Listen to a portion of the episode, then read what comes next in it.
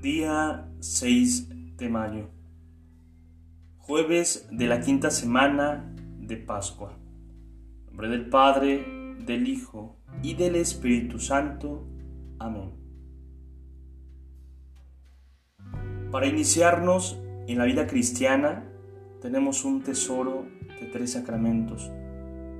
El bautismo, la confirmación y la Eucaristía. A través de estos tres sacramentos, el Espíritu Santo nos introduce en un precioso camino de fe, de esperanza y de amor.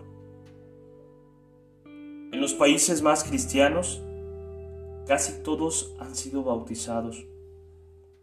Una gran mayoría ha recibido la comunión al menos una vez, pero son menos los que han recibido la confirmación.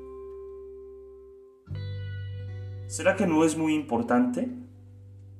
Sí que lo es. Imaginemos un niño que es bueno, feliz, pero que siempre sigue siendo niño. ¿No será mejor que se anime a enfrentar los desafíos de la vida, que deje de ser niño y que vaya creciendo como joven y como adulto, para que sea cada vez más parecido a Jesús? El Espíritu Santo quiere que vivamos con la confianza de un niño, pero no que tengamos una vida infantil. Él espera que seamos espiritualmente adultos, más allá de los años que tengamos. Por eso, aunque ya lo recibimos en el bautismo, se derrama de un modo nuevo en la confirmación. Entonces, es un sacramento necesario para el desarrollo cristiano. Si cuando lo recibimos no estábamos bien dispuestos, tratemos de renovarlo interiormente, invocando al Espíritu que nos marcó como un sello espiritual. Gloria al Padre, gloria al Hijo y gloria al Espíritu Santo, como en el principio, ahora y siempre, por los siglos de los siglos. Pidamos al Espíritu Santo que llegue a nuestras vidas para crecer espiritualmente y ser buenos cristianos.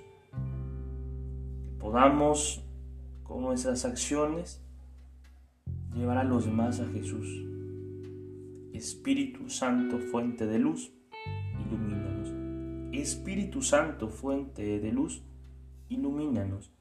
Espíritu Santo, fuente de luz, ilumínanos.